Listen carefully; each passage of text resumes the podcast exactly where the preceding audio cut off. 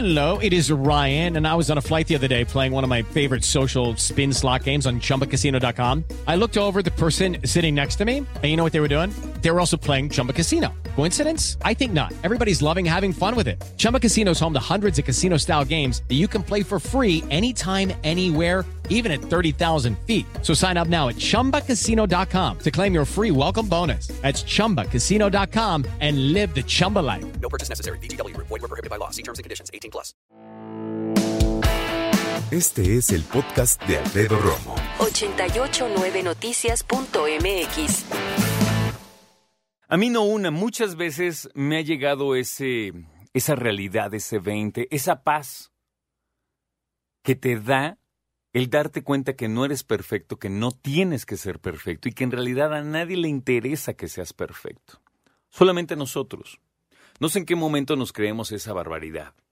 Y entonces navegas en esta vida tratando de hacerlo todo bien, que todo, que nada se mueva, no caerle bien a todos, que todo el mundo estemos bien, sí estamos bien, sí, ok, ok. Entonces, que seas eh, de los mejores en el trabajo, que seas, claro, tenemos esta, este espíritu, espíritu, perdón, competitivo y a la vez que todo el mundo nos está diciendo que siempre tienes el mejor, que tienes, tienes, tienes.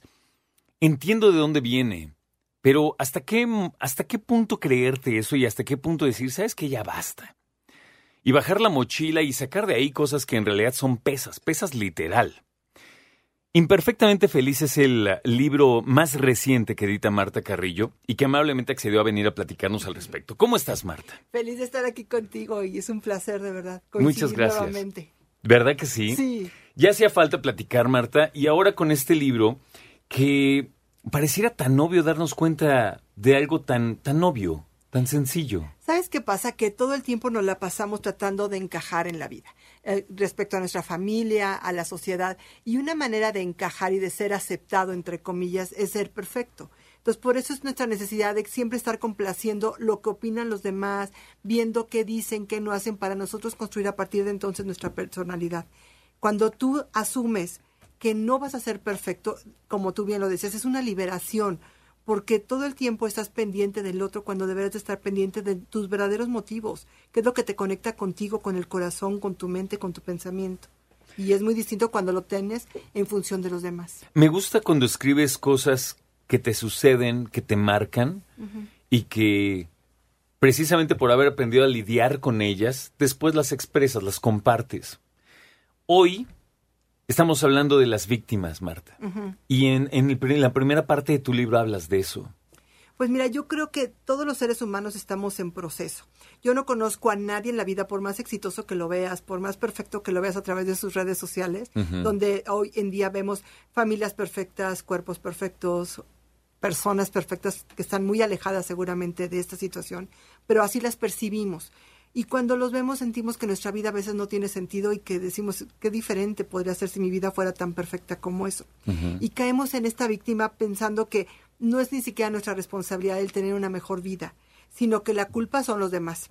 ¿no? Y yo en mi libro sí hablo constantemente de mis procesos porque no hay manera, yo creo que de decirle a otra persona, sabes que yo ya pasé por ahí y a mí lo que me ayudó fue esto yo ya viví siendo una víctima todo el tiempo, tanto en diferentes áreas. Yo no era responsable de mi vida y creo que hacerte responsable de todo lo que haces, porque tú generas lo que te sucede, es a partir de entonces de entender que tú estás en una relación de cualquier tipo, de pareja, de familia, con tus hijos, con el jefe, como tú la has construido o como tú has permitido que se construya. Eso es muy importante. Porque muchas veces dices, ay, es que mi jefe es un maldito, me grita todo el día. ¿Y tú dónde estás?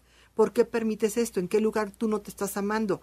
Tú puedes respetuosamente ir con tu jefe y decirle, a ver, usted es mi jefe, o tú eres mi jefe, si te llevas muy bien, tú eres mi jefe, pero sabes que a mí en especial no me gusta que me griten. ¿Qué podemos hacer para que tú no me hables de esa manera? Porque cuando tú lo haces, yo me siento así. Pero esa seguridad nos cuesta mucho trabajo tenerla porque decimos, ¿y si me cae, y si le cae mal? Y si por eso me corre, y si por eso, y a lo mejor hay un riesgo porque el otro quién sabe cómo lo tome, pero tú vas a tener una fortaleza en el momento que tú dices, esto es como yo me amo, y así me quiero, y no puedo seguirme quejando de alguien si yo no hago algo. Dime, dime una cosa, y, y obviamente tiene que ver con el tema, pero si es una especie de paréntesis, ¿te has dado cuenta que en México, por lo general, no somos tan directos? Por lo No. menos no en la ciudad.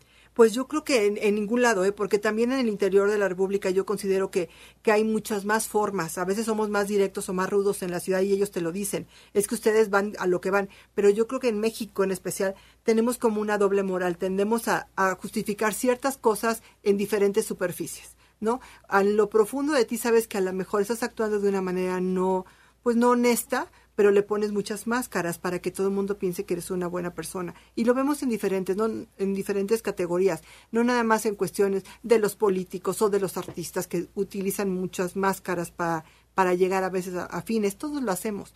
Nos vamos poniendo máscaras para llegar y si un día estamos mal, no llegamos y dices, sabes que hoy me siento muy mal. De verdad no podrías abrazarme y decirme que me quieres o simplemente necesito espacio, por favor, hoy no. No, no lo hacemos porque tenemos esa sensación de dejar de ser apreciados por alguien. Entonces es más fácil ponerte una máscara de todo está bien. Tú cuando conoces a alguien o le preguntas cómo estás, automático es bien. Y tú a veces, yo a veces digo, ¿de verdad estás bien? Cuando veo a alguien mal y de repente esa persona se desequilibra porque no está acostumbrado a que le- alguien le rebote el te estoy sintiendo mal. Claro. ¿no? Y yo creo que todos, si nos fijáramos en el otro y en nosotros, que es lo más importante es la autoobservación y la observación del otro, nos daríamos cuenta realmente cómo estás. No nada más diríamos, ay, no pasa nada, no. Puedes percibir desde su forma de sentarse, su forma de ver, si llegó cansado de hacer mucho ejercicio, o si está triste, o si está a lo mejor muy alegre. Y a partir de ahí, tomar esa persona, pero también tú. Porque nos levantamos a veces tristes, enojados, con sentimientos extraños y somos incapaces de decir, hola Marta, ¿cómo estás? Buenos días, ¿cómo nos sentimos hoy? ¿Qué estuviste pensando ayer? Porque el pensamiento genera las emociones. Si yo hoy me levanto triste, con esa simple pregunta, ¿qué estoy pensando o qué he estado pensando? Puedo llegar a la causa de lo que me tiene triste. Y además de lo que consumes en ciertas cosas. Sí. O sea, ¿qué te gusta ver ahora en las series que ya las puedes elegir? Ajá. ¿No? O sea, digo, es muy normal, pero sí es el ejercicio de decir, ¿qué voy a elegir ver antes de irme a la cama? Y no nos, te- no nos damos cuenta de la importancia de eso. Porque a veces nos vamos, o sea, tengo una maestra que le llama implantes mentales a esta situación, ¿no? Y me encanta ese término porque pareciera que sí, yo a veces veo una serie o algo. Yo, por ejemplo, no voy a ver cine de terror, no voy Yo a ver tampoco. cine Yo no veo cosas de narco, por ejemplo. Sí, y de fantasmas y cosas, no puedo. Antes de que tú escribieras libros, ya existía una corriente en donde se proponía aprender a través de la lectura para todos nosotros mejorar en nuestras vidas. Me imagino has leído muchos, ahora haces los tuyos. ¿Qué ha cambiado en este tiempo en cuanto a la lectura para crecer como persona? Yo creo que hay una mayor apertura. Todavía me sigo topando con personas que hablan como menor de los libros dedicados al desarrollo humano, porque hablan de que únicamente los libros de literatura son los que sirven y que los demás simplemente son un negocio. Me he llegado a, cre- a, a topar con esa creencia. Y yo creo que a mí, en lo personal, y yo empecé a leer libros de desarrollo humano desde muy chica, en mi casa no había una cultura, porque mis papás no tenían esa cultura, entonces no permeó hacia mí. No- éramos gente de clase media baja, entonces había que, que sacarlo inmediato. Y para mí los libros de desarrollo humano me salvaron la vida interior, porque fue a raíz de, de todos los libros que iban llegando a mi vida que yo me fui encontrando a mí misma. Luego llegaron los de literatura y los agradecí, pero a mí el desarrollo humano por eso me gusta, porque creo que no todo mundo tiene la opción de pagar una terapia, no todo mundo tiene la opción de tener a alguien sabio en tu vida que te ayude, a, te dé una dirección. Y que estos libros de desarrollo humano lo que te ayudan es que alguien ya pasó por ciertas áreas de una vida que hoy te pueden acompañar. ¿No? Y hay libros de desarrollo humano en muchas áreas. Hay gente que se dedica, por ejemplo, al duelo o al desarrollo personal o a encontrar una mayor energía y estabilidad en tu vida. O sea, diversidad hay mucha. Pero esas personas que nos dedicamos hoy a hablar de desarrollo humano y compartirlo, yo me doy cuenta, cuando yo voy y doy una conferencia, la gente se acerca diciéndome gracias, hoy entendí esto, o llorando, o, o se le mueven cosas adentro, porque todos tenemos estas ganas de ser mejores. Y O todos sea, somos así, justo así, de Así, vulnerables. Así somos. Y cuando tú le tocas a alguien el corazón, porque yo cuando hablo, hablo desde mi corazón. Yo puedo ser, soy, tengo títulos y bla, bla, bla, y me he dedicado a estudiar mucho esto, pero creo que esos títulos, ¿de qué te sirven? O sea, Claro. que me digan licenciada Carrillo, no me da a mí nada, ¿me entiendes? En cambio, si alguien llega y me dice, ¿sabes que conecté contigo, o lloré contigo en tu libro, o me cayó un 20, para mí eso ya la hizo. Hace un momentito al principio decías, ¿cómo somos en las redes sociales mostrando lo mejor y todo? ¿Cuál sería tu consejo, no de manejar las redes sociales, pero sí de mostrarnos en redes sociales? ¿Cómo, cómo tendría que ser más Mira, equilibrado? Yo creo que está bien si le pones un filtro, yo creo que está bien si quieres mostrar un área de tu vida, pero no puedes creer que eso es toda tu vida. O sea, la vida no es una selfie, tu vida personal. Entonces creo que tienes que partir de eso, de que por más difícil que sea tu vida, por más que no te guste a lo mejor tu cuerpo o tu cara o la situación que estás viviendo, la primera parte que hay que hacer, y lo pongo en mi libro, es la aceptación. Si tú no te aceptas y no te amas, no, no puedes caminar contigo. Y a veces me dicen, bueno, tu vida puede ser perfecta. Pues ninguna vida es perfecta y todos tenemos nuestros temas a, seguir este, pues creciendo en la vida. Y aunque sea lo más complicado que estés viviendo, tú puedes a partir de entonces empezar a crecer cuando tú ves posibilidades para tu vida. Pero mientras tú te cierras y dices, no, yo estoy en el problema metido, no tengo nada para dónde crecer, te quedas como anquilosado. Eso creo que nos es muy difícil. De todas maneras, las fotografías siempre han sido de sonrisas. Yo no veo ningún álbum ni de los nuestros bisabuelos que dijeran, ay, vamos a poner los momentos tristes. No es cierto. claro. Seguimos poniendo los momentos alegres. Pero el problema ahora es que ahora tú ves la vida de alguien y dices, su vida, yo quisiera que fuera así mi vida. Y, y tú no sabes lo que esa persona esté pasando. Entonces no hay que creernos todo lo que veamos. Fíjate qué interesante la sección que platicábamos de libros de crecimiento personal, ¿no? Teóricamente indicaría que todos vamos a terminar, si aprendemos y decidimos crecer, siendo mejores personas. Es básicamente lo que quisiéramos todos. Sin embargo, hay cosas que, como dices, hay que aceptarse. Sí. Por ejemplo, yo me considero una persona reservada y hago radio. Entonces, por ende creen que si yo me paro en algún lugar, todo el mundo así como que en cualquier momento el feo va a empezar a dar unos discursos increíbles y de poca Ajá. madre. Y no. O sea, hay cosas en ti que como tu personalidad no van a cambiar.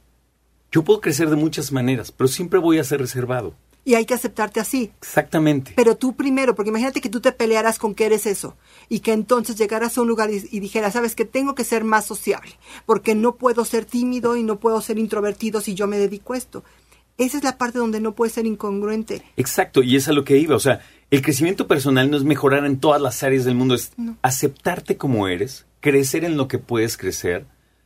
Y creo que en esa parte, por ejemplo, de ser reservado, crecer es aceptarlo y decir, yo soy así y me gusta ser así. Es que ahí inicia el amor propio. Yo, parte de lo que es la teoría de este libro es que cuando tú no te aceptas como eres, no aceptas tus imperfecciones, te desconectas de tu amor propio, de tu poder personal y liderazgo porque lo dejas a otros y del placer de vivir porque te la pasas tan angustiado adentro, con tanta ansiedad que no puedes tener placer en la vida. Por eso yo hablo de la felicidad y no como la felicidad de, de esas que llenas en páginas de yo soy feliz, yo soy feliz. No, no se trata de esa, no de las, de las castañuelas. Se trata de cuando tienes paz interior, de cuando estás a gusto con tu piel, de cuando llegas a un lugar y dices, tengo que decir esto, me voy a preocupar por lo que opinan los demás. Pues no, o sea, quiero agradar a otros, a veces sí, ¿no? O sea, tenemos trabajos, tenemos cosas que nos, nos implican que agrademos a otros, pero en el fondo yo tengo que ser auténtica con lo que yo soy, porque a nadie le vas a caer bien al 100%. Y yo Sin de duda. niña quería ser monedita de oro. Me desgasté muchos años de mi vida queriendo que todo el mundo me amara y me aceptara, hasta que me di cuenta que yo no me amaba ni me aceptaba. Por eso en el libro digo, mucho tiempo en mi vida yo no me amé. Y decir esto suena fuerte, pero es, Es la fuerte. verdad. Pero más vale tarde que nunca, en muchos casos. Tú afortunadamente lo aprendiste pronto. Hay otros que estamos en ese camino y tenemos que no solo leer tu libro, sino también entenderlo, sentirlo. Echarte el clavado interno. Exacto. este libro yo lo escribí como con preguntas poderosas que son del coaching, como con meditaciones, con mandalas, con herramientas que son las siete llaves que yo le llamé para hacerlo de una manera práctica, como el no juicio, como la flexibilidad, como saber, oye, estoy en este punto, ¿cómo llego al otro punto? O sea, cuestiones prácticas que yo he agarrado de diferentes filosofías de vida que he estudiado y que a mí me han hecho la vida más fácil. Escucha a Alfredo Romo donde quieras, cuando quieras. El podcast de Alfredo Romo en 889noticias.mx.